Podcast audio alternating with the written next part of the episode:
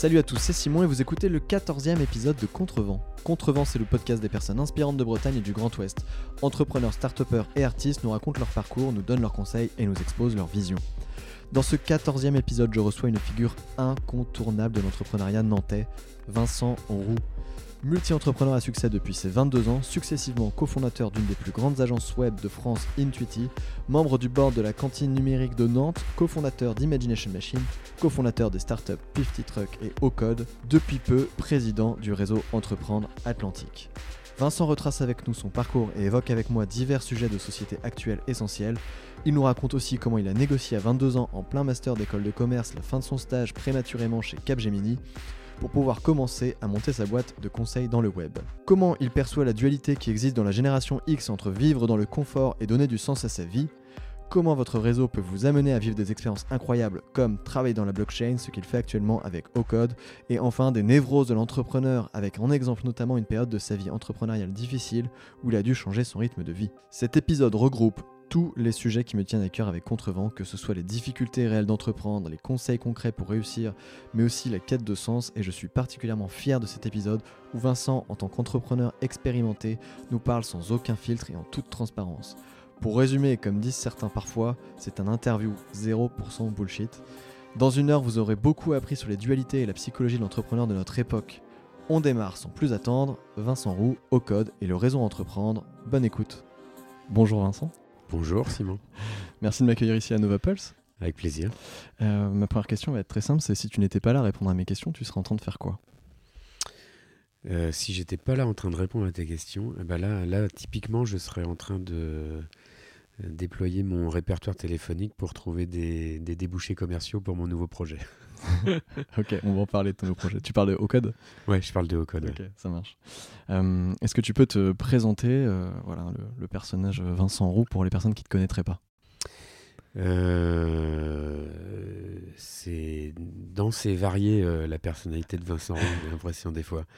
en fait, entrepreneur très jeune, parce que j'ai démarré ma première entreprise à 24 ans en deuxième année d'Audencia en fait. Ouais. Je me sentais pas euh, dans le moule du de bosser chez L'Oréal ou chez Total ou, dans une grosse banque d'affaires ou un truc comme ça. Et puis, euh, et puis donc, euh, donc j'ai créé assez tôt. C'était une manière de déjà de rester sur Nantes. Ouais, ok. Qui est une région qui est que j'affectionne particulièrement. Moi, je suis mayennais au départ, donc voilà, c'était ouais, j'ai vécu un peu de temps à Paris, mais je voulais rester dans le coin. Et puis ensuite, la liberté n'a pas de prix. Quoi. Et donc j'avais besoin de, cette liberté-là. C'était ça ta motivation première? C'était ma grosse motivation de démarrage, c'était euh, c'était la liberté. Ouais, je me suis pas euh, cogné la tête sur un lavabo un matin en me disant ma passion ou il faut que je change le monde et tout. C'était hyper égoïste au départ, euh, sur une recherche de, liberté personnelle.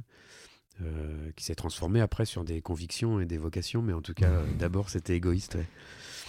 Euh, et puis ensuite, euh, bah voilà, la société a grandi, je me suis associé, euh, on a encore fait grandir ensemble la société. Et puis, donc ça, c'est pour la partie, je dirais, boulot. Puis après, il y a eu d'autres projets dont on aura sûrement l'occasion de parler. Tout à fait.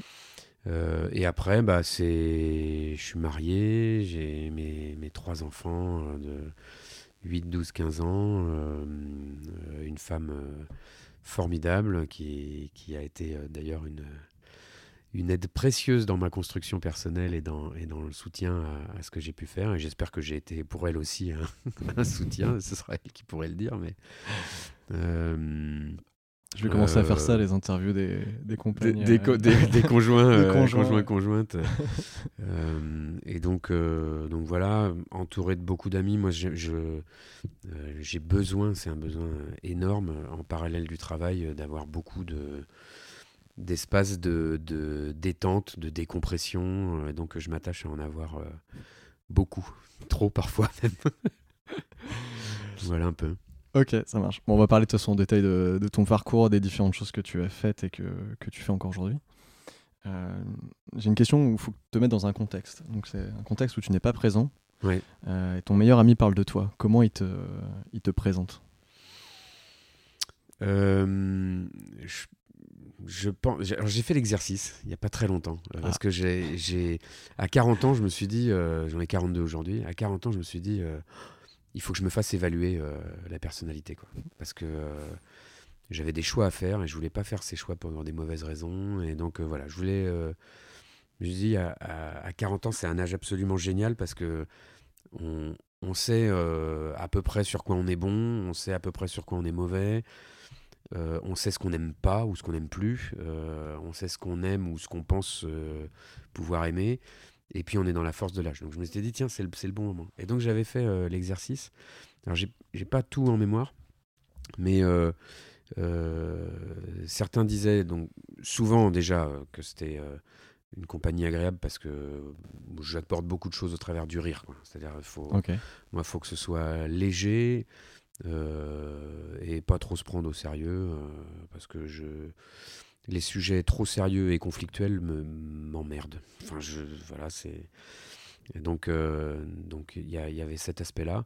Et puis d'autres disaient que euh, euh, que je pouvais être capable d'avoir une idée, bien en tête, un truc parfois un peu farfelu, et puis que finalement, par des chemins plus ou moins directs ou détournés, faire avancer cette idée, embarquer du monde autour de cette idée. Euh, voilà, ça, je pense que c'est une, une des qualités que, qui peut m'être reconnue. Euh, voilà, et puis après, euh, que dire de plus Je j'en sais rien. C'est eux qui en parleraient le mieux de toute façon. Tu disais qu'une de tes qualités, c'était de, de pouvoir embarquer des gens. Est-ce que tu as, une technique pour pouvoir justement réussir à embarquer les gens comme ça? Il y, y a un process que tu mets toujours en place ou c'est naturel chez toi ou- Je crois que ce qui est important, c'est de créer une forme d'ambiance euh, qui soit propice à, ce que les gens soient à l'aise et en confiance. Euh, et après, euh, cette confiance, il faut la, euh, nourrir euh, au, fil, du temps, euh, confier de l'autonomie aux gens. Mais en tout cas, euh, voilà, il y a, d'abord ça. Et puis le deuxième point, je pense que ce qui est hyper important, c'est de nourrir une, euh, vision. Un truc qui soit à la fois euh, suffisamment euh, euh, dans les nuages pour qu'on ait envie de, de s'envoler, quoi, et, mais euh, relié suffisamment à la Terre pour que les gens n'aient pas l'impression que c'est un truc complètement farfelu et qui sera jamais atteignable. Quoi. Donc, euh, ouais, là, je trouve que la vision et l'ambiance, euh, c'est deux choses qui peuvent euh, embarquer les gens. Quoi. Ok, ça marche. Alors, je sais pas si tu es au courant, mais quand on regarde sur ta page LinkedIn, ton, la description de ton profil et de ton post, ça dépasse sur un écran de 23 pouces, donc on peut pas tout lire. Euh, Pourtant, j'étais en Ouais. full screen. Ouais, mais ça, je crois que c'est mon problème. Ouais. Donc tu fais énormément de choses. Euh, je vais, je vais peut-être rapidement le- les citer en début de podcast, comme ça les gens vont bien sa- saisir un peu ce que tu fais. Euh, je, je vais certainement me planter sur un des trucs tellement il y en a. Mais... Euh, la, la chose principale pour laquelle tu es connu, je pense, à la base, c'est euh, que tu as été euh, fondateur d'Intuiti, qui est une des plus grosses agences de Nantes, si c'est pas la. Mmh, avec si mes- c'est pas la, mes la deux plus grosse agence de, de Nantes, euh, euh, même de Grand Ouest, et une des, des grosses agences françaises aussi. tu as également euh, cofondé aussi euh, 50 Truck, qui est une, une startup euh, dont on a parlé tout à l'heure, qui, qui permet d'optimiser la place dans les camions euh, euh, chez les logisticiens, c'est-à-dire remplir cet espace vide euh, pendant les trajets. Euh, Aujourd'hui, tu es également VP marketing, c'est ça, hein, sur, chez Ocode. Co-fondateur, ouais, aussi. Voilà, ouais. sur une, Ouais. c'est une entreprise qui, qui, qui notamment exploite la, bloc- la blockchain. J'en dis pas plus parce qu'on va en parler aussi en plus en détail. Mhm. Tu as aussi cofondé euh, Imagination Machine. Mhm. tu es au bord de, de la cantine numérique de Nantes. Plus, ouais, plus maintenant. ouais. Plus maintenant, bon, Ouais. voilà, voilà. Voilà. Bon, on en parlera quand même un peu. et, euh, et également, dernière casquette importante, c'est que tu es président de, du réseau Entreprendre euh, Atlantique. Oui. Voilà, donc voilà, ça c'était pour le personnage. Euh, Il y a certainement d'autres casquettes que j'ai oubliées, Euh, mais c'est déjà pas mal. Euh, dans toutes ces casquettes, c'est quoi, euh, c'est quoi la, la casquette que tu préfères? Mhm. Euh, Aujourd'hui, euh, Pas forcément dans celle-là d'ailleurs. hein. C'est quelle casquette tu te donnes, toi Là, là euh, aujourd'hui, je m'éclate vraiment euh, euh, sur Réseau Entreprendre l'Atlantique. Euh, je m'éclate sur toutes les autres, hein, Ouais. mais celle-ci a beaucoup de sens pour moi en particulier. Euh, D'ailleurs, ce, ce matin, et on fête le 500e lauréat là, qui, est passé en comité d'engagement. Donc, euh, c'est vraiment euh, génial de voir à quel point c'est une association qui est vraiment dans l'action. Hein. Il y a pas, euh, on n'est pas là pour se faire des nœuds au cerveau. Hein. Il y a des nouveaux chefs d'entreprise, il faut les aider. Et l'idée, c'est de les aider pour que leur entreprise soit durable et que ça puisse créer de l'emploi. Ça, c'est vraiment la, mission. Euh, et derrière, ce que ça apporte au chef d'entreprise bénévole qui est dans l'association, c'est un effet miroir qui est juste euh, magique. Quand ça fait 10 ou 15 ans qu'on gère sa boîte et qu'on est au contact de quelqu'un qui est en pleine création avec un regard neuf sur les choses, une envie de changer, euh, un certain nombre de choses, c'est on se prend une claque à chaque fois qu'on fait les rendez-vous d'accompagnement quoi et, on ressort avec autant d'idées que, que ce qu'on lui a ce qu'on lui en a donné quoi hein.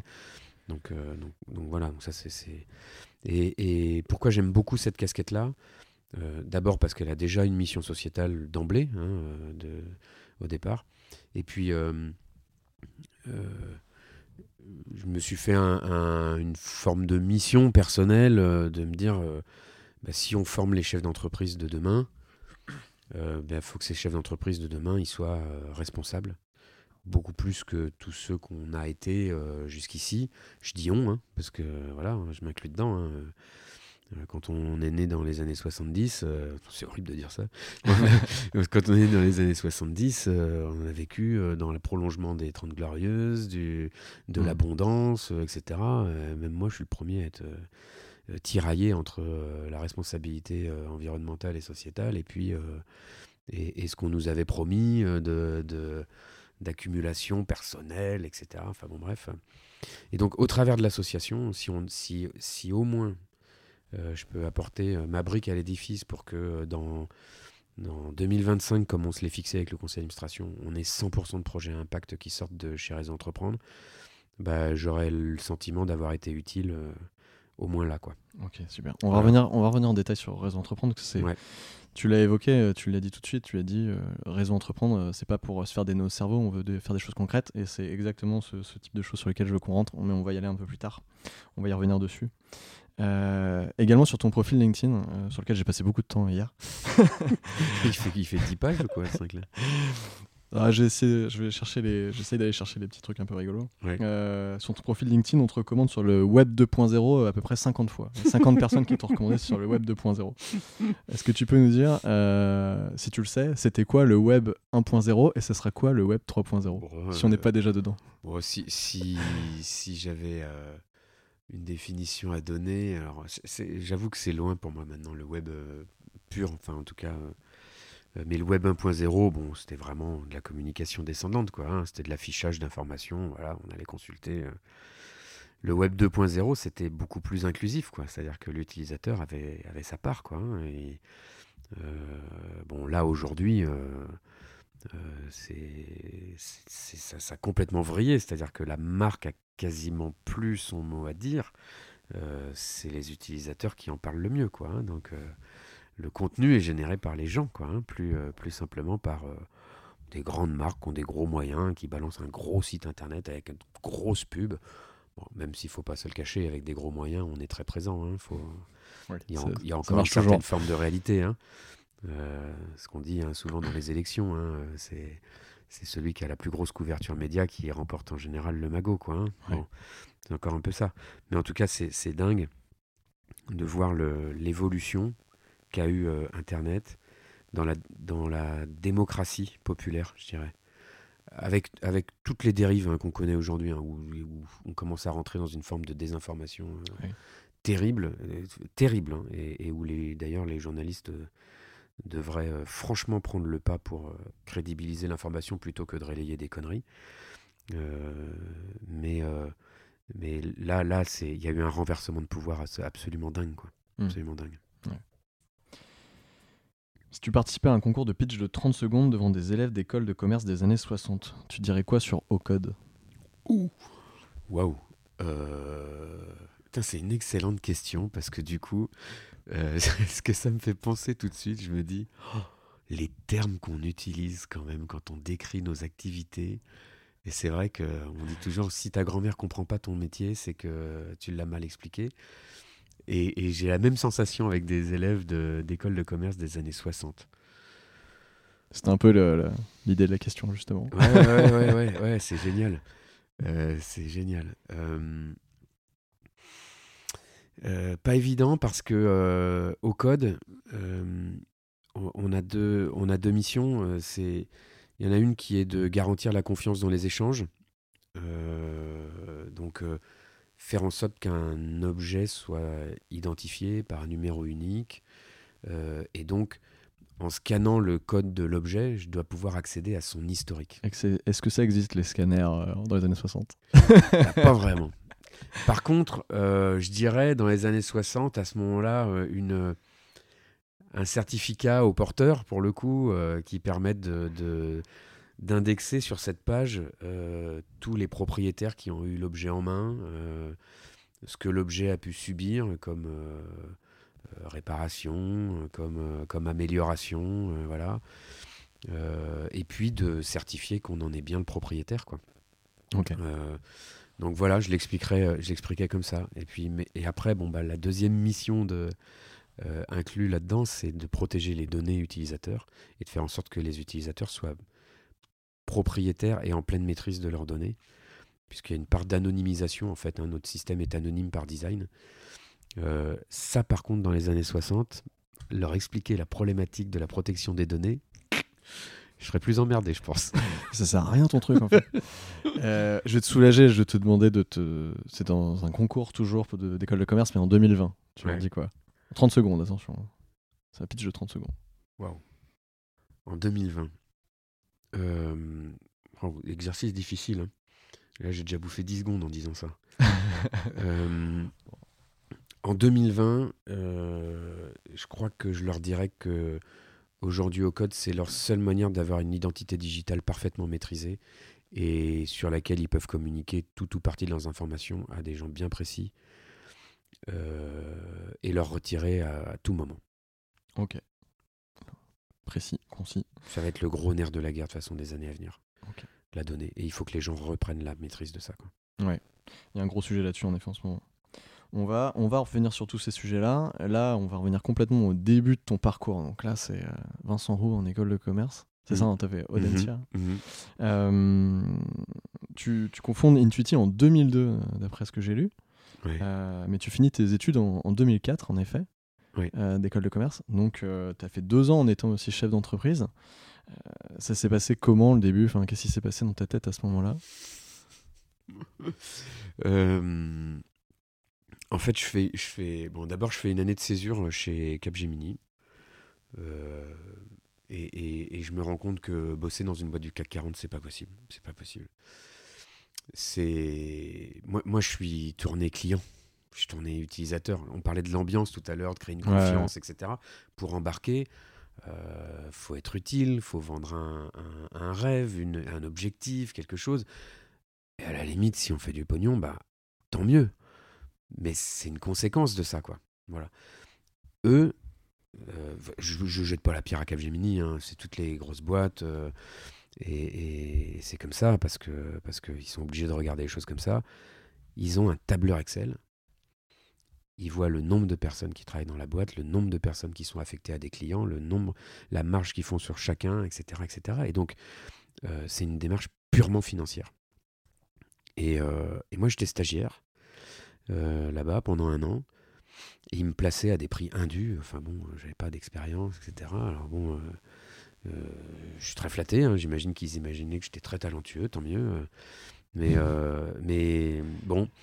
Et, je suis allé voir mon maître de stage en, septembre, je crois. 2000, 2001. je me souviens, c'était au moment des attentats. Alors, c'est pas ça qui m'a vrillé la tête. Hein. Mais c'était à ce moment-là, je suis allé le voir et je lui ai dit Ouais, voilà, euh, euh, j'ai fait pas mal de sujets internet euh, pendant ma mission. je suis persuadé qu'il y a, j'ai un truc à faire là-dessus. Mon maître de stage, je lui dis Non, mais tu crois vraiment que ça va fonctionner de faire un truc dans, sur le web On sortait de l'éclatement de la bulle et compagnie. Hein. Je dis Ouais, ouais. Je dis écoute, euh, je sais pas s'il me tuerait si, euh, si je, disais ça. On va pas donner son nom. Mais en gros, il me dit euh, et je lui dis est-ce que tu peux me valider ma période de stage jusqu'à fin décembre, mais je viens plus en stage. Et comme ça, je peux me consacrer à, cette boîte.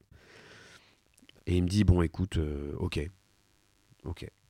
Donc c'est marrant parce qu'il te dit quand même, euh, ouais, j'y crois pas à ton truc, mais par contre, je te laisse. Quand Ouais, même. je pense qu'il avait de la sympathie pour moi. euh, puis, euh, et puis bon, j'avais pas, j'avais pas euh, négligé mon travail à aucun moment. J'avais pas compté mes heures et tout. Enfin, j'étais vraiment Impliqué. Quoi. investi, impliqué, quoi. Et puis donc, voilà, ça démarre comme ça. Et puis ensuite, par relation à droite à gauche, le réseau est un élément important de ma vie. hein. Ça, c'est vraiment.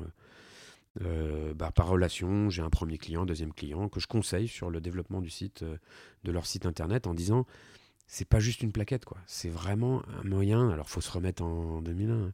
C'est vraiment un moyen d'acquérir des, des prospects et des clients. Donc, euh, il faut avoir cette démarche-là, quoi. Et donc, je crée Artis à l'époque, ça s'appelait. Ok. Euh, et, euh, et voilà, je fais deux trois missions comme ça. Je me mets un peu au code pour euh, pour développer les sites internet moi-même, etc. Et, euh, et puis donc je vais voir l'école et je leur dis bon, euh, j'ai un problème. Euh, euh, je peux pas partir à l'étranger quoi. Faut que je m'occupe de ma boîte quoi. Ah mais c'est une période obligatoire de votre scolarité, il faut absolument le faire. Bah écoutez, souvenez-vous, j'avais déjà demandé un report d'admission à Audencia, donc j'avais déjà, j'avais déjà demandé une dérogation à l'entrée d'Audencia pour reporter d'un an parce que j'ai passé 18 mois à Cardiff. Donc je dis, euh, vous voyez, c'est bon, je suis allé à l'étranger, Ouais, j'ai fait une année ouais. là-bas. Et donc ils me font une dérogation. euh, parce qu'en fait, ça les arrangeait bien à l'époque, parce que le- l'espace commun des entrepreneurs naissait. Donc il y a un bâtiment qui voyait le jour pour incuber des entrepreneurs à, à Audencia. Et donc ils, s- ils- ils ont saisi l'opportunité. Ils ont dit, bah, on a notre premier incubé. Donc j'ai été le premier incubé de- d'Audencia. Génial. Voilà. Et donc je crée, euh, je crée Artis. Et là, tous mes potes euh, me disent euh, Mais t'es complètement dingue. euh, oh, c'est courageux. C'est courageux. Alors, ça, souvent, j'entendais ça, c'est courageux. D'ailleurs, c'est, drôle, c'est ce que disait euh, Fred Munier aussi dans son interview euh, ben, l'année dernièrement. Euh, c'est pas courageux, c'est inconscient. On est complètement insouciant. Donc on n'a on a rien à perdre, tout. Donc euh, voilà. Et donc je lance ça. Et puis, euh, bon, ça m'a valu quand même de refaire une majeure parce que j'avais pas tous les points nécessaires. Donc, euh, donc voilà, je crois que je dois être celui qui a passé la plus longue scolarité à Audencia, hein, donc euh, de 98 à 2004. Euh, la première école de commerce qui se fait en 6 ans, quoi, après, après prépa. Euh, et, et- et donc, ouais, j'ai essayé de jongler un peu euh, entre les deux trucs, continuer à avoir une vie un peu festive d'étudiant parce que je voulais pas perdre me- mon- cette insouciance-là. Euh, et puis, premier salarié, deuxième salarié, troisième salarié. T'as eu quand ton premier salarié justement? Euh, T'étais encore à Audencia? C'était la première année de création de l'activité. En 2002, j'étais encore à Audencia, ouais. Donc ça allait très vite Euh, au final. Oui, bah, ça, a été, euh, ça a été une opportunité que j'ai saisie avec un, un client qui voulait internaliser la compétence, mais qui pouvait pas l'internaliser à plein temps. Donc du coup, je lui ai dit, bah écoute, c'est moi qui le prends, et puis, euh, et puis on le fait bosser pour vous euh, deux jours par semaine, et puis voilà, on a, ça s'est fait comme ça. Et puis après, euh, bah, euh, les dossiers sont rentrés, on commence à se faire une réputation. Et puis, et puis bon, voilà, nat- naturel, quoi, je dirais. une manière naturelle de créer le truc. Tu disais que tes amis disaient que t'étais euh, courageux d'avoir fait ça. Et tes parents, ils ont dit quoi à ce moment-là? Bon, euh, mon dit, t'es complètement malade. mon- je me souviens, mon père m'avait dit, mais, mais va faire tes conneries chez les autres avant de les faire chez toi, quoi. Donc, euh, puis lui, euh, il voyait aussi que euh, m'aidait à payer un diplôme pour avoir une belle situation et tout. On parlait de la dualité de, Ouais. entre notre, notre époque et, et l'actuel. Et puis, bah, t'im- t'imagines, avec la leur. La leur, c'était, il fallait une belle situation, avoir 20-30 ans de visibilité devant soi, savoir se vendre et, et être payé euh, 60 000 francs par mois, parce qu'on parlait en francs à l'époque. donc, euh, donc, ouais, C'était lunaire pour eux, quoi. bah, mon père, il était. Ouais, il, il- il- mais il avait juste peur pour moi. C'est tout, c'était de l'inquiétude. Et, euh, et, et comment t'as réussi à faire avaler la pilule, entre guillemets? Parce qu'au final, ils ont dû accepter ou tu, tu l'as complètement imposé, tu leur as pas trop laissé le choix? Euh, Bon, oui, oui, bah, euh, ce qu'on disait tout à l'heure, hein, moi quand j'ai un projet en tête, euh, par la porte ou par la fenêtre, on y arrivera. Quoi, hein. Mm. Donc, j'y- donc j'y suis allé, quoi qu'il arrive. Et, et, puis, euh, et puis en bon parent, euh, ils m'ont soutenu. Voilà. Euh, y compris un peu financièrement au départ, ce qui est, ce qui est une chance inouïe. hein, je parle pour tous ceux qui créent une entreprise. hein, Ouais, euh, ça, là, on a- c'est là ma question justement de comment, euh, comment tu vivais au début, comment tu as pu euh, soutenir l'activité au démarrage de, de ta boîte. Donc ouais, tu as eu un peu d'aide de tes parents. Oh bah moi j'étais un... là honnêtement euh, j'ai eu une chance euh, merveilleuse c'est que les locaux m'étaient fournis par euh, mon futur beau-père de l'époque qui est maintenant mon beau-père hein, mais donc euh, déjà j'étais hébergé euh, dans un cadre professionnel Euh, et puis de temps en temps j'avais accès à, du coup à l'incubateur euh, d'Audencia Euh, et après euh, financièrement bon, on a besoin de rien à cet âge-là quoi donc euh, euh, et puis, et puis euh, moi j'avais monté une boîte euh, au départ, c'était sur le conseil. Alors le conseil, euh, c'est que de la marge, hein, euh, c'est très rapide. Ouais, euh, ouais. c'est- Donc, donc euh, j'ai rapidement euh, gagné ma vie en fait avec cette société. Dès la première année, euh, je pouvais me verser euh, un salaire qui était déjà très au-delà euh, de, de ce que je pouvais espérer à l'époque. Et puis, et puis bah, mon épouse gagnait sa vie aussi dans le- dans l'entreprise familiale. Donc voilà, donc j'ai eu beaucoup, beaucoup de chance. Moi, j'ai été très, très privilégié. Quoi. Ok. Donc j'ai pas galéré. Voilà. Intuitive aujourd'hui, je- euh, alors tu vas peut-être pas me dire le contraire évidemment, mais c'est peut-être la plus grosse agence de Nantes, j'imagine. Euh, aujourd'hui, maintenant, vous êtes aussi à Paris, un peu à l'étranger, il me semble. On est, on, est, euh, on est présent de plus en plus à Paris. Ouais. Euh, bon, ça fait très longtemps qu'on a une, une part importante de notre clientèle qui est sur Paris. Je le précise quand même parce que c'est c'est le clin d'œil à, à mes associés, mais donc artiste 2002 à 2005. Et en 2005, on se rencontre avec Arnaud Chéniaud et Séverine Pirot. Euh, et on décide de s'associer parce qu'on a la même vision de ce que doit apporter le web euh, à, à nos clients. Quoi. Ouais. Euh, et et, et j'en serais pas là aujourd'hui si je les avais pas rencontrés, j'en suis persuadé. Quoi. Donc je fais le, je fais le petit clin d'œil quand même. Et puis ensuite, ouais, Paris, parce que Paris, pour avoir une portée nationale, on est obligé. À Nantes, il y a de quoi faire vivre une agence de 10-20 personnes. Quand on commence à grossir plus, euh, là, faut, faut pousser les frontières. Sinon, euh, ça ne marche pas. À l'étranger, très peu, très très peu, c'est marginal. Ok.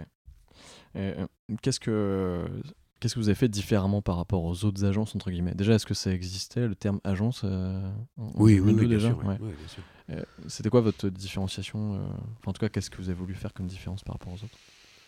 Alors ça, c'est la sempiternelle question des agences euh, qui se Voilà, ressemblent exactement. toutes, etc. Euh, Maintenant que tu as un peu de recul là-dessus, justement, est-ce que Je crois que euh, euh, ce qui nous a différenciés euh,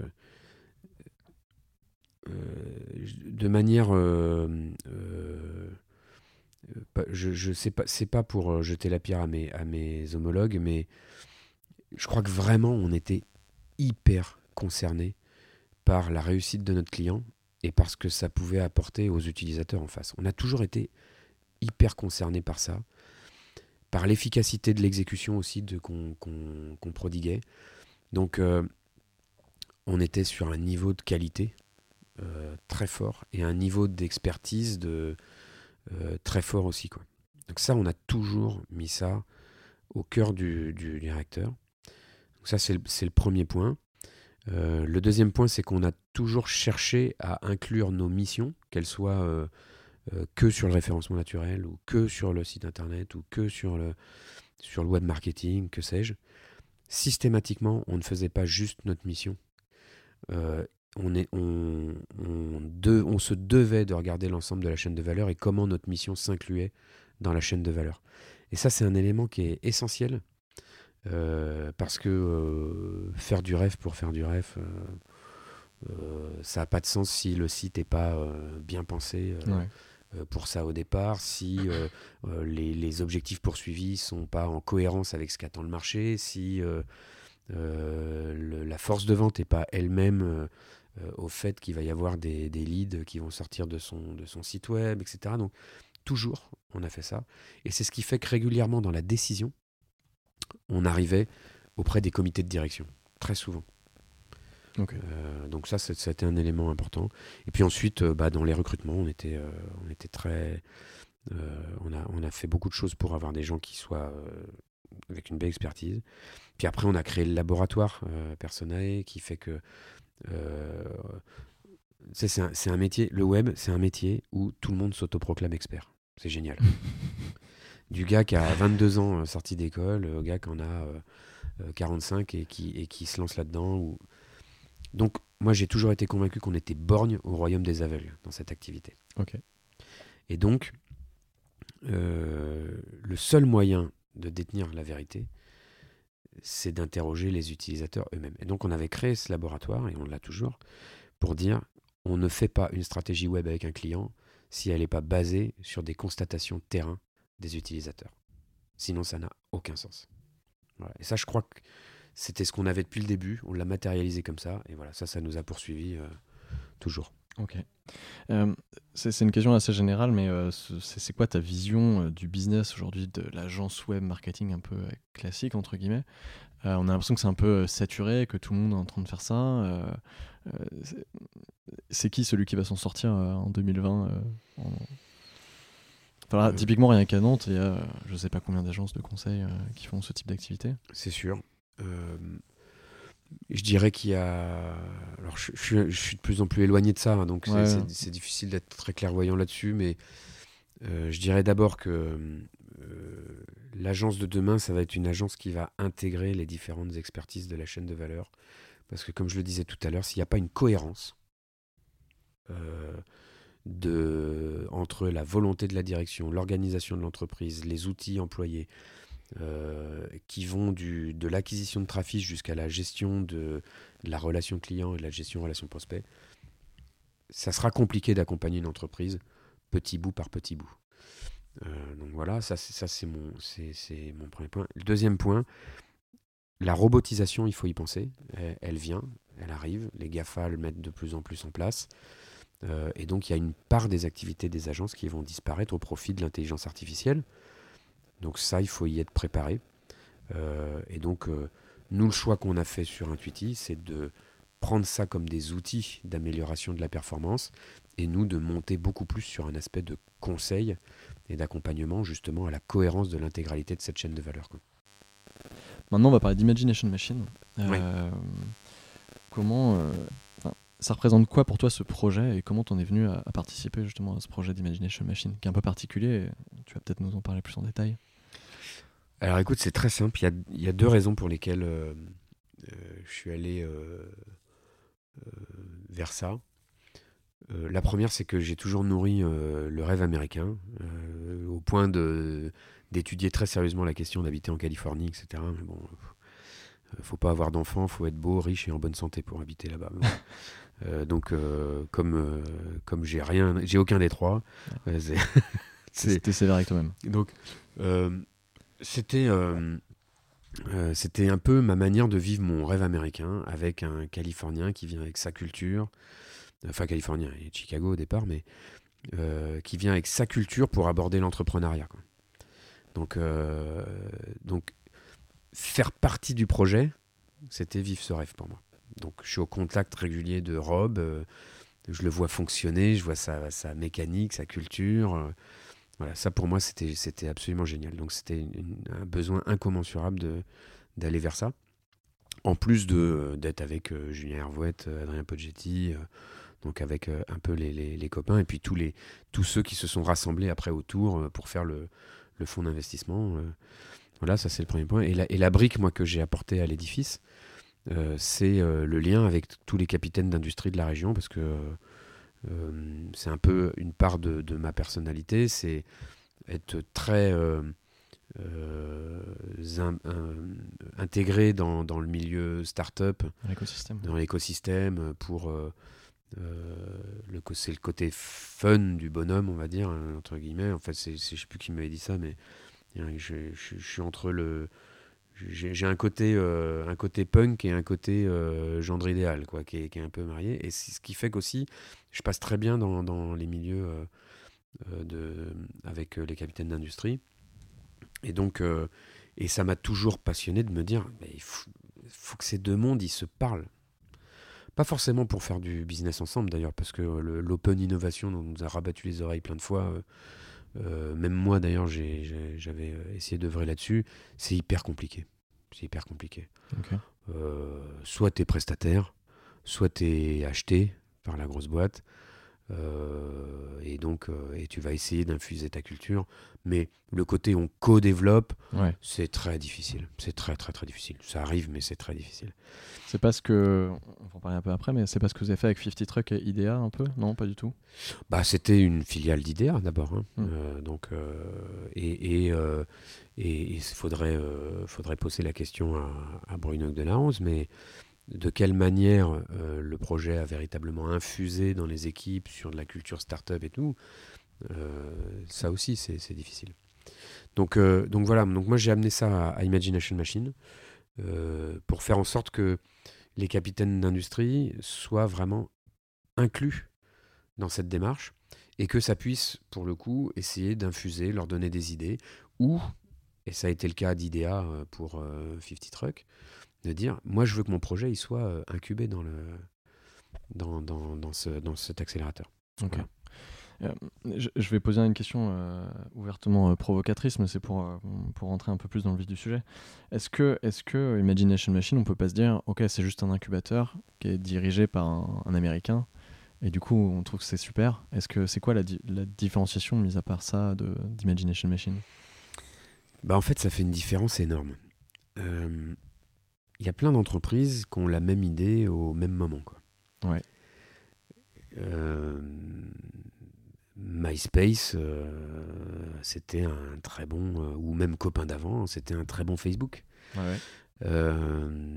mais il a fallu un Zuckerberg pour l'exécuter différemment, avec un angle différent, une image différente. Ben, pour moi, c'est la même chose. quoi. C'est-à-dire que le fait que ce soit Rob qui soit à la tête de ça, euh, il, faut le voir. Je, vais illustrer ça comme ça.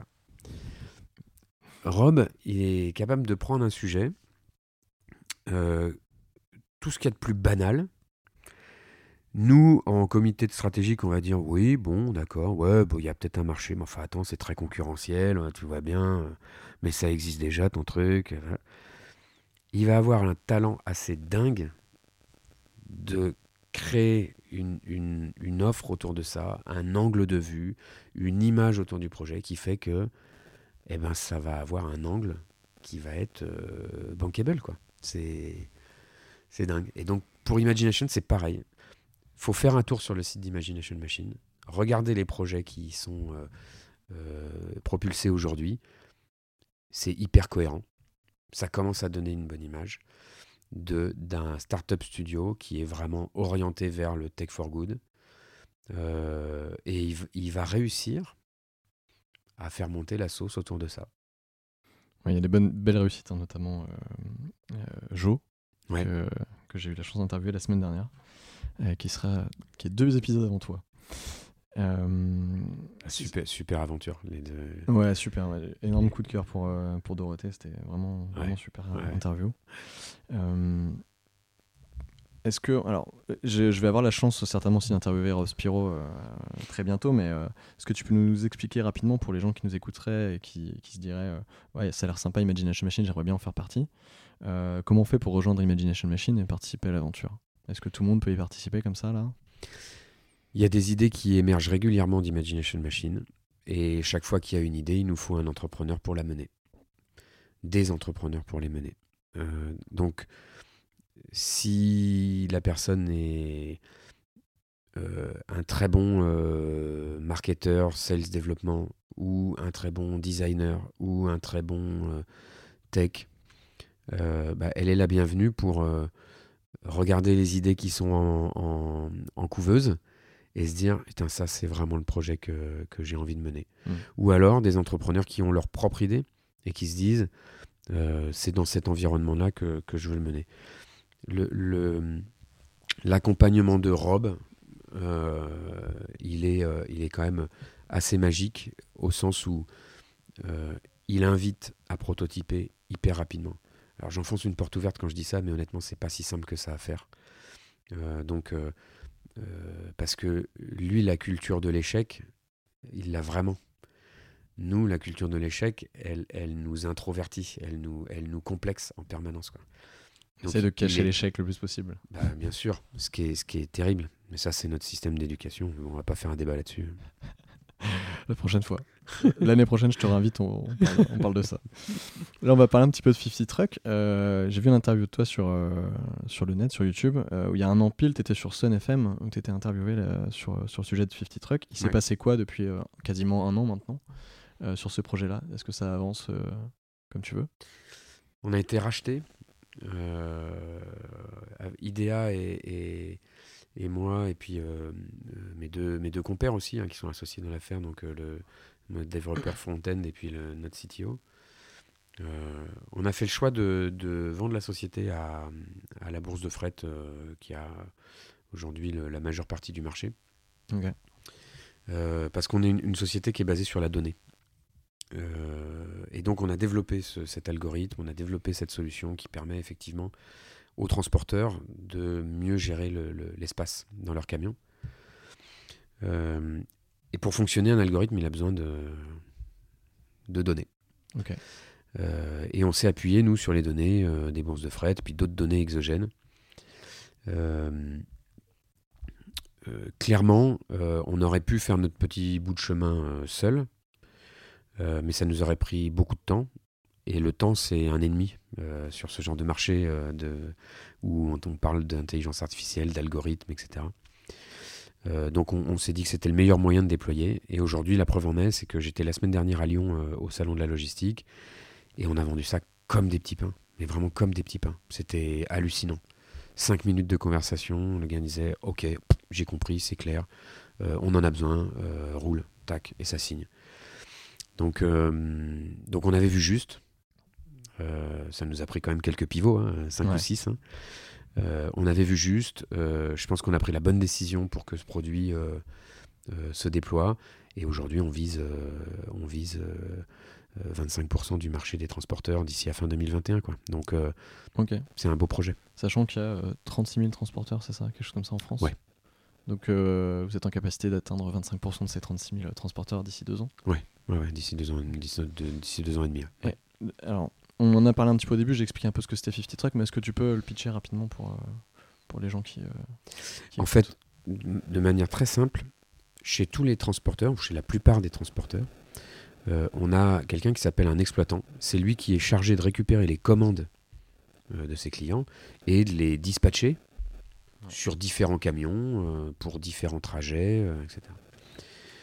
Nous, on, cet exploitant, on a détecté qu'il avait un problème, c'est qu'il travaillait dans un temps hyper court, avec un nombre de données à, agglomérer pour pouvoir prendre sa décision, un nombre de critères hyper important. Et ces, critères-là, ils sont tous dispersés dans des logiciels plus ou moins euh, accessibles. Donc on a dit, bah, créons une pieuvre qui va aller chercher les données nécessaires à faire une bonne décision. Et donc, on propose des solutions à l'exploitant directement. Donc il y a une partie de son calculateur euh, humain qu'on objective dans la solution de manière à lui faire gagner un temps précieux et à améliorer la performance de sa décision. Et donc, in fine, faire moins, beaucoup moins de vide dans les camions et améliorer économiquement et écologiquement la performance de l'entreprise. Justement, dans cette interview, tu dis, euh, pour faire bouger les choses, il faut que la dimension écologique ait un impact sur le porte-monnaie. Est-ce que c'est pas ce que tout le monde pense mais que personne ne dit tout haut? C'est-à-dire ah bah, qu'on parle beaucoup d'écologie, mais on parle jamais de, l'économie qui peut découler de ces, changements écologiques. Euh, et j'ai trouvé ça hyper intéressant que tu le dises, c'est-à-dire que bah, si on veut faire changer les choses, il faut que ça ait un impact aussi économique chez les gens, sinon il ne faut pas s'attendre à ce que ça change tant que ça. Est-ce que tu peux euh, nous, expliquer un peu plus ta pensée derrière ça, justement? On est hyper tiraillé. Euh, ce que je disais tout à l'heure, hein, entre le fait de d'avoir une sécurité financière et le fait de préserver euh, notre planète. Ce qui est moins le cas peut-être pour les générations à venir. Mais en tout cas, euh, nous qui aujourd'hui dirigeons les entreprises qui existent, on est, très tiraillés là-dessus. Et donc, euh, on, n'imposera pas des démarches écologiques aux entreprises si elles ne sont pas des relais de, de, de durabilité économique. Ça n'est possible. Je, on, peut, voir le sujet dans tous les sens, tout ce qu'on veut. Alors après, ce qu'il faut euh, bazarder le système capitaliste, le machin, tout. on entend tout et n'importe quoi. Moi, je pense qu'il y a je suis pas le tout croissance. La croissance, je trouve que c'est c'est ou alors on calcule pas avec les bons indicateurs aujourd'hui la croissance, c'est peut-être ça aussi. Mais en tout cas, euh, la viabilité économique des entreprises, elle est essentielle dans le modèle environnemental. Voilà. Ça, a l'air d'être un sujet qui te, qui te tracasse, mais que, auquel tu penses beaucoup en ce moment sur justement le sujet écologique. Euh, il y a notamment sur Twitter, tu as invité, je crois, les gens à faire une marche pour l'écologie ou quelque chose comme ça. Ouais, ouais, fin août euh, d'il y a un peu plus d'un an maintenant. Et les, gens ont relativement bien répondu à ce message-là. Est-ce que, euh, est-ce que tu as déjà un peu répondu à la question, mais est-ce que c'est un sujet qui est, qui, est, un peu nouveau chez toi ou ça a toujours été un peu là, latent, mais. Non, mais moi, je, je suis, je suis né dans l'idée d'accumuler des richesses, quoi. Donc c'est, et, et, donc j'ai poursuivi ça pendant des années. Euh, pas uniquement, hein. je n'ai pas complètement dénué d'une démarche humaine, mais en tout cas, euh, c'est, comme ça qu'on m'a éduqué. Euh, et puis, en vieillissant, c'était il y a, il y a 3-4 ans, c'était, je me suis dit, mais attends, tu vas péter un câble, parce que plus tu avances, euh, plus tu accumules, mieux tu gagnes ta vie. Et finalement, euh, plus tu as l'impression qu'il y a des choses qui te manquent. Et, limite, à la fin du mois, tu es toujours aussi euh, ras la gueule. Tu te dis, attends, je, cours au désastre, quoi. Donc il y a, y a, ça qui m'était venu. Et puis ensuite, bah, une certaine forme de préoccupation vis-à-vis des, des, enjeux environnementaux pour mes enfants, etc. Donc voilà, je, suppose hein, un cheminement intellectuel euh, normal de, euh, du, petit jeune actif avec les dents qui rayent le parquet à 25-30 ans, qui à un moment donné cherche du sens à sa vie. Donc euh, je pense pas être différent des autres. Hein. mais. Et, et, le jour où, Hulot démissionne, je dis putain, ils ont rien compris ces cons-là. Ils ont rien compris.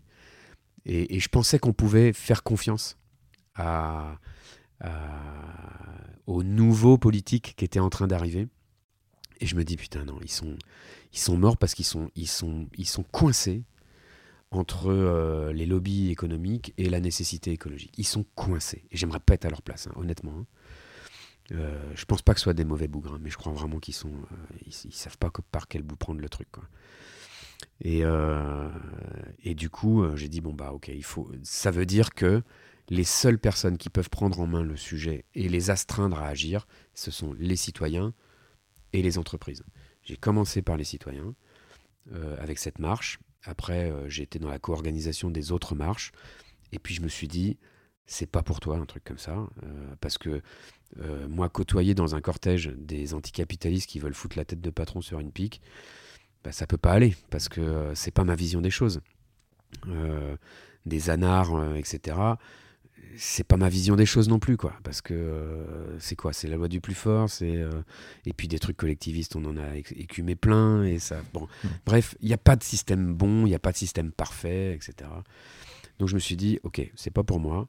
Et c'est en ça que Réseau Entreprendre Atlantique euh, rentre en, jeu, c'est que on est coopté, on est, on est, en fait, on est choisi par ses pairs. Hein, on se présente pas à l'élection, pas d'élection. Hein, c'est c'est tous les administrateurs qui font une liste de trois personnes qui verraient, bien comme président de Réseau Entreprendre. Et donc, euh, voilà, j'ai été désigné comme ça, et après, on te le propose. Et j'avais dit non au départ. Et ensuite, je me suis dit, c'est ma chance. C'est ma chance là de pouvoir apporter ma pierre à l'édifice sur ce sujet-là, et dans le milieu que je connais, et dans celui dans lequel je suis à l'aise.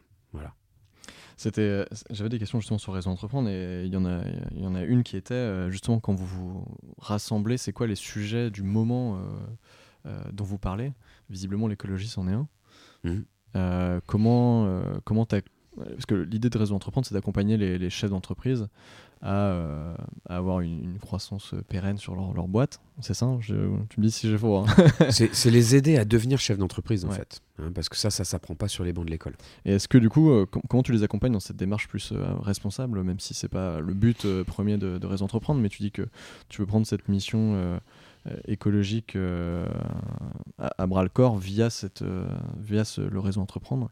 Qu'est-ce que qu'est-ce que amènes concrètement dans le, dans, le, dans le process pour que les entreprises deviennent un peu plus responsables justement?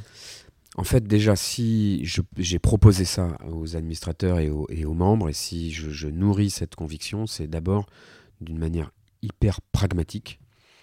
Euh, on est là pour créer de l'entreprise qui puisse durer. Donc, on invite nos lauréats à être sur un modèle business qui soit durable. Et la, durabilité d'un business, elle se fait en fonction des, matériaux ou des, matières premières sur lesquelles on va, se créer ou sur euh, euh, l'apport sociétal que ça peut avoir, etc. Donc pour moi, la, durabilité d'une entreprise, elle est liée à son modèle. Et donc, une boîte qui est dans une politique de terre brûlé, pour moi, c'est pas durable. Donc déjà, c'est la première chose. Donc on, invite le lauréat à, se poser la question euh, sur ce modèle. Et ensuite, l'autre point pragmatique, on est là pour créer des emplois. Donc pour créer des emplois, il faut que les gens aient envie de venir travailler dans l'entreprise. Et on voit bien que toute la, génération qui arrive, bosser dans une entreprise, si ça n'a pas de sens, eh bien ça va commencer à être difficile de trouver des gens qui ont de la valeur. Il y en aura toujours des gens qui sont attirés par le pognon, hein, donc en disant attends, viens. Euh, euh, et, puis, et puis le gars se à bonne conscience. C'est comme le gars qui bosse chez Monsanto, il dit oui, je bosse chez Monsanto, mais enfin bon, euh, j'y vais à vélo. Bon, bah c'est bien, alors t'as raison. Hein. Mais le, le... c'est ça d'abord, l'idée pragmatique de la chose. Et ensuite, l'autre point, c'est que on fait, les on fait les entreprises de demain. Partout, à raison d'entreprendre, partout en France d'ailleurs. Hein. et c'est la ligne d'ailleurs du national, hein, euh, euh, cette, cette, ligne écologique et sociétale. Mmh. On fait les entreprises de demain. Donc, euh, on a une responsabilité énorme à faire en sorte que les entreprises qui sortent de chez nous fassent la forme des entreprises de demain. Quoi. C'est hyper important. C'est intéressant euh, que tu dises ça. Euh, je, je, parlais un petit peu de moi, mais je travaille en ce moment avec une, une, boîte sur Rennes qui s'appelle Agence Déclic qui accompagne des mmh. entreprises justement sur des démarches RSE. Euh, et, j'apprends plein de choses à leur côté. Et notamment, on parlait tout à l'heure du, du, fait que pour que les, les, entreprises intègrent des démarches un peu écologiques, il faut leur prouver par A plus B qu'il va aussi avoir un impact économique sur leur activité. Mmh. Et c'est vrai qu'on pense pas toujours à ces, à ces impacts indirects qui, sont euh, bah, rendre ton entreprise plus responsable et du coup attirer des profils qui seront sensibles par ces choses-là. Et, et, ça, forcément, le fait de pouvoir attirer des talents euh, que tu n'aurais pas eu si tu n'avais pas cette démarche euh, responsable, c'est aussi un impact indirectement économique sur ton activité. Donc, Bien sûr. Je, vais donner une illustration toute bête, mais tu vois, j'ai donné un, chèque, parce que du coup, on, donne un chèque à, nos lauréats à titre personnel pour qu'ils l'investissent dans leur entreprise. Voilà, on, prête à la personne. Euh, il fait de la construction de maisons individuelles. Euh, le bâtiment est un des, est un des, des plus gros producteurs de déchets hein, euh, au monde, hein. si ce n'est le plus gros producteur de déchets au monde. Et le bâtiment, c'est aussi le plus consommateur d'énergie pour le chauffage, pour des trucs comme ça. lui, sa démarche, elle est très simple. Il dit je vais m'axer sur de la construction individuelle pour des maisons très axées sur basse consommation, voire maison active. C'est un élément pour lui de différenciation pour attaquer un marché mm. traditionnel. Donc il va pouvoir pénétrer le marché de cette manière-là. Et puis, à mesure qu'il va y avoir des boîtes qui vont se mettre comme ça sur ces sujets-là, ce sera de moins en moins un élément différenciateur. Par contre, ça va complètement marginaliser ceux qui sont dans une démarche traditionnelle. Bon, bah, on aura fait avancer le marché. Ouais, complètement. Non, mais c'est très juste de dire ça. Je reviens un peu sur la sur réseau entreprendre dans sa globalité. Euh, je vais je vais dire c'est quelque chose de très général, mais quand on regarde ça, réseau entreprendre Atlantique, on a l'impression que c'est euh, euh, quelques responsables d'entreprise qui sont dans des bureaux qui gèrent certains projets. On a l'impression que c'est difficilement, accessible. Qu'est-ce que tu réponds à, ça? C'est-à-dire que est-ce que moi demain je peux décider de, de, de, rejoindre ce réseau? Ils peuvent me donner, me conseiller? Enfin, comment ça se passe? En fait, il faut euh, déposer un dossier sur le, sur le site ou appeler directement au réseau Entreprendre et puis présenter son projet. On reçoit entre 700 et 1000 dossiers par an.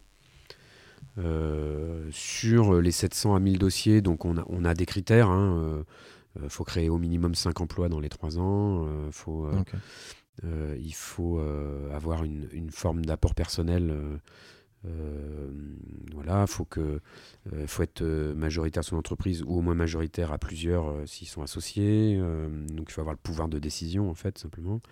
Donc bon voilà, bref, il y a quelques critères comme ça qu'on regarde. Donc il y a déjà un écrémage qui se fait à, ce niveau-là. on va instruire une centaine de dossiers sur les, sur les 700 à 1000. et puis il y en a une soixantaine qui iront vers les comités d'engagement, c'est-à-dire un comité de chefs d'entreprise qui va lui faire passer un oral au chef d'entreprise, où on va juger euh, de la... Enfin, juger, c'est un grand mot, mais en tout cas, on va évaluer la capacité de la personne à mener son projet et à être accompagnable. Super important, parce que pour être accompagnable, il faut être dans l'écoute. Euh, et euh, la viabilité du projet, qu'on va mesurer ça. Bon, bah, là-dessus, il y en a, bah, l'an dernier, c'était 47 projets. Donc il y a, voilà, il y a tout un, un écrémage qui se fait. En tout cas, ce qui est certain, c'est que toute la période d'instruction, d'interrogation, elle est enrichissante quoi qu'il arrive, même si on n'arrive pas jusqu'à réseau entreprendre. Le simple fait d'avoir quelqu'un qui nous invite à réfléchir sur notre projet, sur les éléments clés qui pourraient ne pas être suffisants ou quoi que ce soit, c'est hyper riche. Oui, donc tu invites euh, tout le monde à essayer Bah oui, bien sûr. Euh, ouais, bien sûr. Il faut, il faut venir. On a, on, a besoin de projets. On a soif de projets. On a... Où est-ce qu'on peut venir vous voir d'ailleurs? À la maison de la création, euh, derrière la chambre de commerce et industrie. Ok. Voilà. Et on a besoin de membres aussi hein, pour accompagner membres, chef d'entreprise, hein, pour être bénévole. et accompagner ces nouveaux chefs d'entreprise. Ok, le message est passé. On va parler maintenant d'Ocode. comment tu en viens à travailler sur ce projet? Bah, Comme toujours, une rencontre. Euh, c'est ça, c'est quand même l'histoire de ma vie. Hein. C'est vraiment des rencontres, du réseau, euh, des, rebonds. Euh. Donc une rencontre sur les bancs de réseau entreprendre d'ailleurs, hein, puisque c'est un autre administrateur de réseau entreprendre. Puis voilà, on fait on fait une bonne bouffe à Bruxelles pour les biennales de réseau entreprendre. on est face à face au restaurant. Je lui explique mon la semaine de retraite que je viens de faire dans les Pyrénées, où je me pose plein de questions sur ce que j'ai envie de faire demain, etc. Et que, voilà. Et, et, euh, l'histoire de 50 Truck, donc euh, voilà, la vente euh, était en train de se faire. Je savais que j'allais l'accompagner, mais je savais pas ce que j'allais faire après. aucune vocation à retourner vers Intuiti. c'est derrière, derrière moi. En tout cas, aujourd'hui, c'est très bien, voire mieux géré sans moi. Hein, donc donc du coup, euh, voilà. Et, il me dit, bah, euh, rejoins-nous. Rejoins-nous, on est en train de créer un truc super. Euh, on a besoin d'une énergie comme la tienne, d'une compétence comme la tienne, donc viens. Et puis donc le soir même, je dis, bon bah, écoute, sur le principe, ok. et puis je lui ai demandé un peu de temps de réflexion quand même. Et puis, puis voilà, après je, je lui ai dit, ok. C'est quoi les arguments qui t'ont convaincu de l'argent bah en fait, euh, j'ai rencontré euh, les, trois autres, les trois associés, donc maintenant on est quatre associés. et, j'ai eu, bon déjà, moi je, me lève pour m'amuser. Donc le fait de travailler avec, avec Jean-Baptiste du coup et puis Dominique et Alice, j'ai senti qu'il y avait un super fit humain. Donc à partir de ce moment-là, déjà, ça m'intéresse de passer un bon moment. D'ailleurs, euh, on voit sur mon LinkedIn, hein, je suis que cofondateur de tout. Hein, je suis jamais fondateur tout seul. J'aime pas faire les trucs euh, tout seul. Je m'ennuie. Euh, et puis j'en serais peut-être pas capable d'ailleurs. Faut, faut être honnête avec soi-même aussi. Et, et donc ça, c'était le premier point. Et le deuxième point, la mission est belle, l'histoire est très belle. le fait de, d'abord, il y a un produit tangible, puisque c'est un code qui est gravé au laser sur les produits, donc c'est on peut le toucher. Euh, j'avais besoin de ça. Euh, il y a la blockchain, donc il y a du digital. Euh, et puis il y, a, cette notion de, données, de protection de la donnée. Donc le sujet m'intéressait aussi. Justement, il est écrit sur le, site d'Ocode qui explique un petit peu ce que c'est. c'est un marquage low-tech et écologique. Tu viens d'expliquer, en fait, c'est quoi? C'est une gravure qui est mise sur des objets pour pouvoir les suivre dans le temps mais sur une longue période éventuelle, donc ça peut être 200 ans, je dis n'importe quoi. tu me dis, tu absolument, n'importe quoi. Absolument, absolument, euh, Et ce code est relié à un, euh, je vais simplifier les choses, mais une espèce de fichier qui, euh, qui, qui, relate toute l'histoire de cet objet, où est-ce qu'il a été géographiquement, à qui il a appartenu, sa valeur potentiellement, je ne sais pas. ce qui évite, je ne sais pas si dans 200 ans vous héritez d'un objet, de savoir à qui il a appartenu, quelle est sa vraie valeur, etc. C'est ça l'idée. Complètement, complètement. C'est exactement ça. Et donc, euh, effectivement, on n'ajoute rien. Le laser vient juste retirer de la matière ou la, ou la tatouer. Mm. Donc il n'y a aucune matière en soi qu'on vient ajouter ou quoi que ce soit. Le- on pourrait très bien faire ça avec du RFID ou du NFC, mais nous, il y a deux contre-indications à ça. La première, c'est que le euh, NFC et RFID, c'est des terres rares, d'accord? Donc il faut aller les extraire de, de la terre. Euh, on n'a pas vraiment de recul aujourd'hui pour savoir combien de temps euh, le- le- ce- ce- ce- cette euh, identification peut durer. Et puis, bah, celui qui a investi dans le CD il y a quelques temps, bah, est bien emmerdé pour en lire un aujourd'hui. Euh, donc, euh, le RFID, pour moi, c'est pareil. Là, c'est de la reconnaissance visuelle. Tout type de caméra optique peut, euh, peut aller chercher l'information. C'est qui typiquement les, vos clients? C'est varié. euh, on discute avec, euh, avec la, la- la Fédération des usagers de la bicyclette pour le gravage des vélos.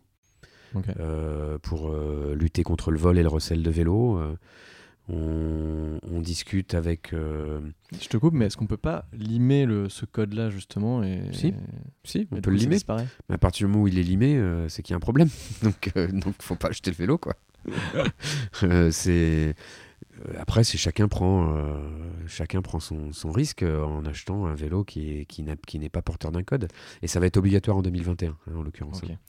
Euh, Oui, c'est ça en fait. C'est que si, si euh, j'en viens à acheter un objet qui n'a pas justement ce code-là, c'est qu'il faut mieux faire attention et il vaut mieux que c'est ce code-là et que tu puisses aller vérifier justement. Ouais. Aujourd'hui, c'est ce qu'on fait tous. Oui. hein. On achète des objets. euh, mais bon, sur la folie du bon coin, moi, ce que j'achète, est-ce que le gars, c'est vraiment le propriétaire? J'en sais rien. Ouais. J'en ai aucune idée. Là, je peux le vérifier. Vous utilisez notamment une blockchain privée. Est-ce que tu peux expliquer la différence entre blockchain privée et blockchain pas privée? Euh, en fait, il y a, il y a des blockchains connus pour effectivement la, crypto-monnaie, notamment euh, Ethereum, hein, qui Mm. est une blockchain euh, importante. Donc ça, c'est des blockchains euh, publiques, c'est-à-dire que il n'y a aucun organisme certifiant pour rentrer sur cette blockchain. Donc après, il y a des, des courtiers, hein, des, des intermédiaires, voilà. Nous, on, on est contre ça. C'est pas notre tasse de thé. Euh, on, on comprend l'utilité et tout ça de, de- pour la Ouais. crypto, mais euh, écologiquement, on trouve que c'est une gabegie. Voilà, parce que c'est des milliers de serveurs qui compilent la même donnée et qui vérifient. Euh, maintenant, c'est devenu un business d'être un mineur pour faire la, la Ouais. preuve du, du travail, c'est-à-dire pour, pour pouvoir ancrer quelque chose. Enfin, euh, voilà, pour nous, ça n'a pas de sens, même si euh, on comprend parfaitement le sens de la gouvernance dégouvernée, qui, qui est, en soi une vision euh, majeure. Mais euh, voilà, pour faire ce qu'on a à faire, on trouve que c'est- c'est pas naturel d'aller dépenser autant d'énergie électrique euh, dans des serveurs euh, pour ça. Donc c'est pour ça qu'on est allé vers la, privée. Euh, et ensuite, euh, l'autre point, c'est que c'est- très long. Il n'y a pas d'instantanéité euh, sur euh, Ethereum. Les transactions passent au bout de 10, 15 minutes parce que c'est des. Et parfois, ça va dans une file d'attente et ça va mettre deux jours à passer.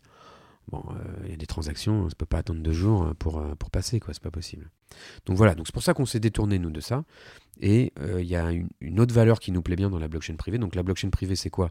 Du coup, c'est quelques serveurs détenus par des acteurs du marché qui fait qu'il y a une philosophie qu'on trouve intéressante, c'est que des acteurs du marché sont obligés de se mettre d'accord sur une gouvernance euh, commune Ouais.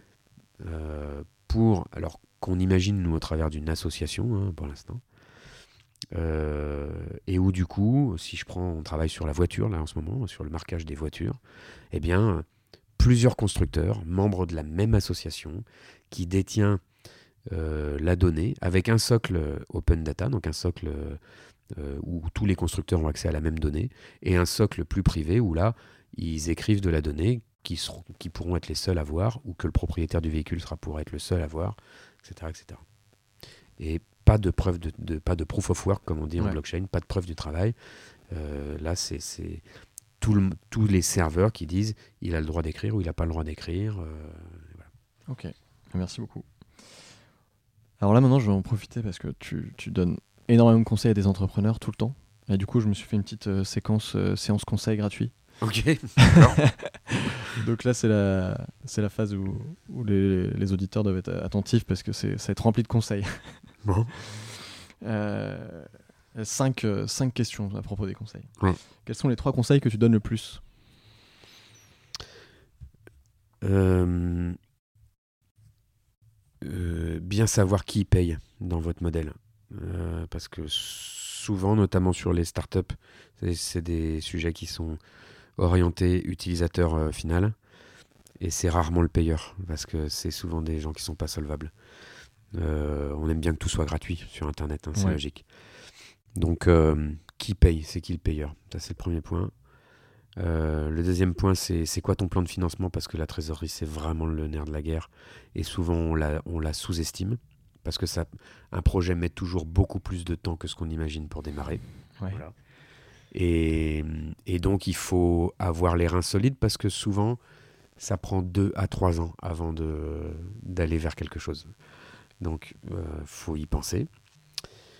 Euh, et tiens, j'en ai un qui me vient en tête, mais euh, est-ce que ton conjoint ou ta conjointe est d'accord avec ce que tu es en train de faire? Très bon. Euh, Parce que parce que c'est c'est il y a des moments qui sont joyeux et puis il y a des moments qui sont Ouais. Et donc euh, quand on n'est pas bien accompagné euh, au quotidien, parce que c'est il y, a y a un refuge quand même euh, pour pouvoir rentrer chez soi et puis souffler et tout. C'est très important que c'est pas que la personne qui entreprend, c'est c'est sa famille aussi quoi, son entourage. Ouais, tout à fait. Quel est le conseil que tu donnais il y a 5 ans mais que tu ne donnes plus? Euh, moi, je dirais, euh, euh, peaufine bien ton produit avant de le sortir. Le conseil que tu donnes mais qui est le moins suivi Euh, mets tout de suite ton produit sur le marché, même si tu le trouves nul. Si je décide de monter une boîte en 2021, euh, ma boîte doit être sur quel sujet?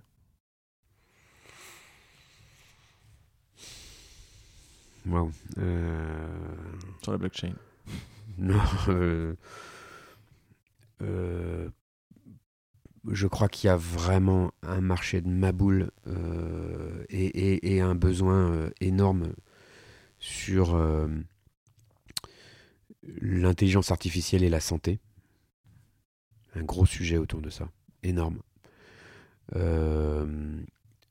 Et, et du coup, je donnerais le, le deuxième euh, marché sur lequel euh, euh, j'irais, c'est euh, le stockage de l'énergie verte. On, on- on- on a aujourd'hui toutes les, toutes les technos de production d'énergie, on les a toutes. Quoi. Par contre, le stockage, on est nul. On est complètement a une nul. grosse déperdition de, de- récupération d'énergie visible. Ouais, alors ça travaille beaucoup hein, sur ce sujet-là. Mais Et, dans les deux cas, hein, c'est- pas anodin si je dis ça. Dans les deux cas, c'est de l'ingénieur, c'est du technicien, c'est des, gens qui travaillent à la fois sur de l'intelligence artificielle et du hardware. Donc, euh, si je pouvais inviter euh, des jeunes à prendre une voie aujourd'hui, euh, c'est là-dessus, sur l'ingénierie, sur le. Il va nous falloir des, des géo trouve tout là. C'est quoi l'outil indispensable de l'entrepreneur auquel personne ne pense? Euh, bon, je vais dire ça, c'est des un petit sac d'amandes et, et c'est mon futur projet ça. C'est euh, j'ai pris la décision de d'ici euh, d'ici 3-4 ans de me lancer dans la dans la nutrition. Ok. Euh, là, je vais reprendre des études et tout pour ça. Et, euh, et c'est absolument dingue de voir à quel point euh, ce qu'on mange et puis l'énergie qu'on amène euh, au bon moment, à bon escient, euh, joue sur euh, l'humeur, la prise de décision, sur la, la réactivité intellectuelle, etc. Ok. Donc euh, voilà, c'est. Tu vois, tu vois ce que c'est, feed ou pas? Ouais, je vois très bien ce que c'est, Feed. T'en penses quoi? Ok pour dépanner de temps en temps, mais franchement, le, moi, pour moi, le, euh, n'importe quel nutritionniste vous dira que manger, c'est manger à table, assis, avec le temps nécessaire, etc. L'action de l'estomac est extrêmement importante dans la digestion et dans, dans la dépense calorique du corps et tout. Donc, il faut vraiment que ça dépanne. Je te dirai pas ce que j'ai mangé ce midi alors. Euh, c'est quoi pour toi le, le meilleur souvenir dans tout ton parcours jusqu'à maintenant? Là, je vais te dire, en plus, c'est d'un seul coup, sur une question comme ça, c'est le vide intersidéral dans ton cerveau. Euh, si mon meilleur souvenir d'entrepreneur, honnêtement, c'est euh, ce voyage à San Francisco premier voyage à San Francisco avec, grâce à la région Pays de la Loire, avec les différents loulous de start-up, les, les Michael Froger, Julien Hervouet, Fayot Weislingo, tout ça. Euh, et, j'étais content d'être là-bas parce que je vivais mon rêve d'aller en Californie, à San Francisco. Mais quel pied de découvrir ces gens-là. Euh, ça a été une découverte géniale. Aujourd'hui, c'est des, des, amis, hein, des vrais amis. Euh, et qui m'ont vachement aidé à me construire et tout. Je, crois que c'est vraiment mon.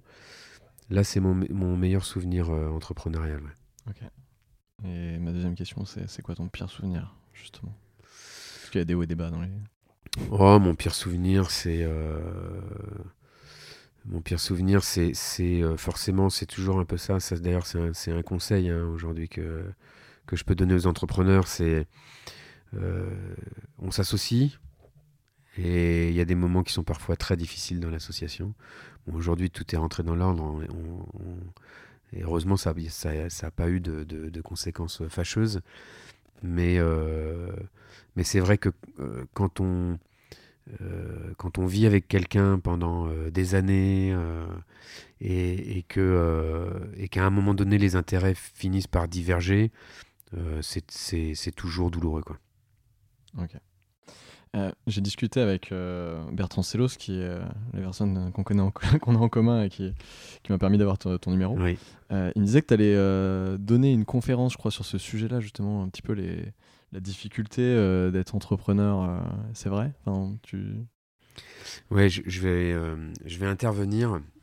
c'est pour ça que sur le ton de la blague, je parlais d'antidépresseurs tout à l'heure pour le ma vraie question, entrepreneur. Ma vraie question, c'était c'est obligatoire de galérer d'être dépressif quand on est entrepreneur? Je nourris une conviction qui est peut-être pas tout à fait vraie, en tout cas qui est peut-être un peu caricaturale, mais je pense que pour beaucoup, on crée une entreprise sur des névroses. Euh, donc, euh, sur des revanches, sur des besoins de compétition, sur des, sur des blessures, sur. Euh, enfin, voilà. Je dis pas que c'est la seule et unique raison pour laquelle on crée une entreprise, mais souvent, c'est un propulseur, c'est un moteur de ça. Euh, et donc, euh, donc forcément, euh, y c'est une part de douleur qui est là, et qu'en fonction des étapes de la vie de l'entreprise, eh bien, ça vient plus ou moins la réveiller, quoi. Et, et donc, moi, je me suis retrouvé effectivement à, à, 27 ans, 28 ans, donc 4 ans, 3 ans après la création, 4 ans. Et je me suis retrouvé alité pendant 2 mois par crise d'angoisse je finissais par faire des crises d'angoisse. Je pouvais plus conduire, je pouvais plus sortir de chez moi, je pouvais plus euh, parce que euh, parce que la pression était était énorme et puis que euh, je réalisais finalement, je disais qu'il fallait de l'inconscience. Je créais à 24 ans complètement inconscient et j'ai réalisé à 28 ans que je venais de me foutre un crédit sur une maison, que je venais de me marier, que j'allais que je venais d'avoir un enfant, que j'allais en avoir un deuxième, etc. Et, et là je me et là j'ai eu le vertige quoi. Et puis donc mais ça c'est pas comme ça que ça s'exprime. C'est-à-dire c'est pas intellectualisé. C'est à un moment donné le corps qui dit mon garçon, stop, adopte une autre stratégie de développement personnel parce que là, stop. Et donc euh, ça m'a et, et, à la fois c'est très douloureux à, vivre, mais je crois que c'est la meilleure chose qui me soit arrivée parce qu'aujourd'hui du coup euh, j'avance avec plus de prudence, plus de mesures, plus euh, et puis c'est aussi une façon d'apprendre à se connaître et donc on on sait où sont ses limites.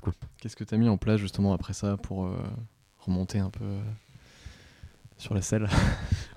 Bon, déjà, j'ai un, psychiatre qui m'a super aidé. Euh, j'ai eu la chance de. De toute façon, j'ai souvent eu le cul bordé de nouilles quand même, mais parce que j'aurais pu tomber sur un psychiatre qui me fout sous justement sous antidépresseur et se retrouver accro et du coup, enfin voilà. Donc là, j'ai profité d'un essai clinique euh, qui avait lieu à ce moment-là sur un produit euh, euh, contre l'incontinence, qui n'a rien à voir. Je, jure que j'ai pas de problème de ce côté-là. et j'en aurais peut-être d'ailleurs dans 20 ans, qui sait, mais. et en tout cas, qui avait une, une, belle action sur l'inhibition de la sérotonine. Enfin bon, je ne fais pas le truc technique, mais en tout cas, ça, avait, ça avait un effet positif sur, sur mes problèmes d'angoisse. Et donc, ça m'a sauvé la vie. Euh, et donc du coup derrière je me suis euh, je me suis remonté comme ça et puis ensuite bah, on arrête le médicament et puis la vie reprend son cours et on apprend à vivre avec ça c'est-à-dire que on, adopte des stratégies euh, où euh, bah, on fait attention à ses heures de sommeil. Voilà. Euh, c'est fini de bosser jusqu'à minuit et de se lever à 5 heures du matin. C'est pas possible parce que si je le fais deux ou trois nuits de suite, je sais que je vais, retrouver des problèmes d'anxiété, etc. Alors, pas aussi grave, mais en tout cas. Et donc voilà, c'est un exemple. J'ai tapé dans Google Entreprendre Nantes euh, je suis tombé sur euh, les 6 bonnes raisons d'aller au salon des entrepreneurs. Si tu devais donner une utilité euh, d'un salon d'entrepreneurs de 0 à 10, tu dirais quoi? Euh, je peux pas juger sur le contenu puisque j'y suis jamais allé. Je dirais juste, le business ne se fait pas le cul collé derrière un ordinateur, ça c'est sûr. Faut sortir, faut rencontrer du monde, faut parler de ce qu'on fait, faut même si euh, faut, faut pas avoir peur de faire piquer son idée, ça n'existe pas ça. euh, C'est, on est toujours le meilleur pour mener son idée. euh, et en plus, on est 50 à l'avoir en même temps dans le monde, donc, il faut sortir, faut sortir. Et donc, faut écouter, parce que parfois une conférence qui nous paraît anodine, eh ben, on va écouter ce qu'elle nous dit, et puis nous, on va entendre quelque chose qui va nous faire rebondir sur tel ou tel sujet et tout. Et on va ressortir en se disant, bon, j'y étais pas allé avec un gros enthousiasme, mais finalement, euh, ça m'a permis de me révéler ci, ci et ça, et d'avoir telle et telle idée, et de rencontrer machin, machin et machin. Bon, bah, c'est toujours bénéfique. Tu peux toujours déclencher des choses en rencontrant des gens, de toute façon. La preuve. Cet avis, c'est que ça. Là, maintenant, on arrive dans une partie de l'interview. C'est les... Je vais te demander de finir des phrases que je vais commencer. Ok. Bientôt, la blockchain sera indispensable pour. Euh, reprendre la, la maîtrise de ces données. Le SMOT, c'est. Oh, zero moment of truth. C'est ob- obliger la marque à penser que la décision se fait pas forcément euh, grâce à elle. Ah, Il y, a une- il y a une vidéo où tu expliques ça très bien sur YouTube. Allez chercher euh, SMOT plus Vincent euh, Roux et vous trouverez la vidéo. Ah oui, oui. je me souviens de cette vidéo, mais pas pour les bonnes raisons. C'est que j'avais un pantalon hyper moulant. je trouve qu'il me fait une bosse. ouais. Enfin, bon, Ah, voilà, si vous voulez voir. absolument euh, ridicule. Bref, Le profil type de l'entrepreneur de demain, c'est hyper résilient. Plus résilient qu'il y a 10 ans Bah oui, Pourquoi selon toi mais parce que le temps s'est complètement accéléré. Pour gérer différents projets en parallèle, c'est simple, il suffit de.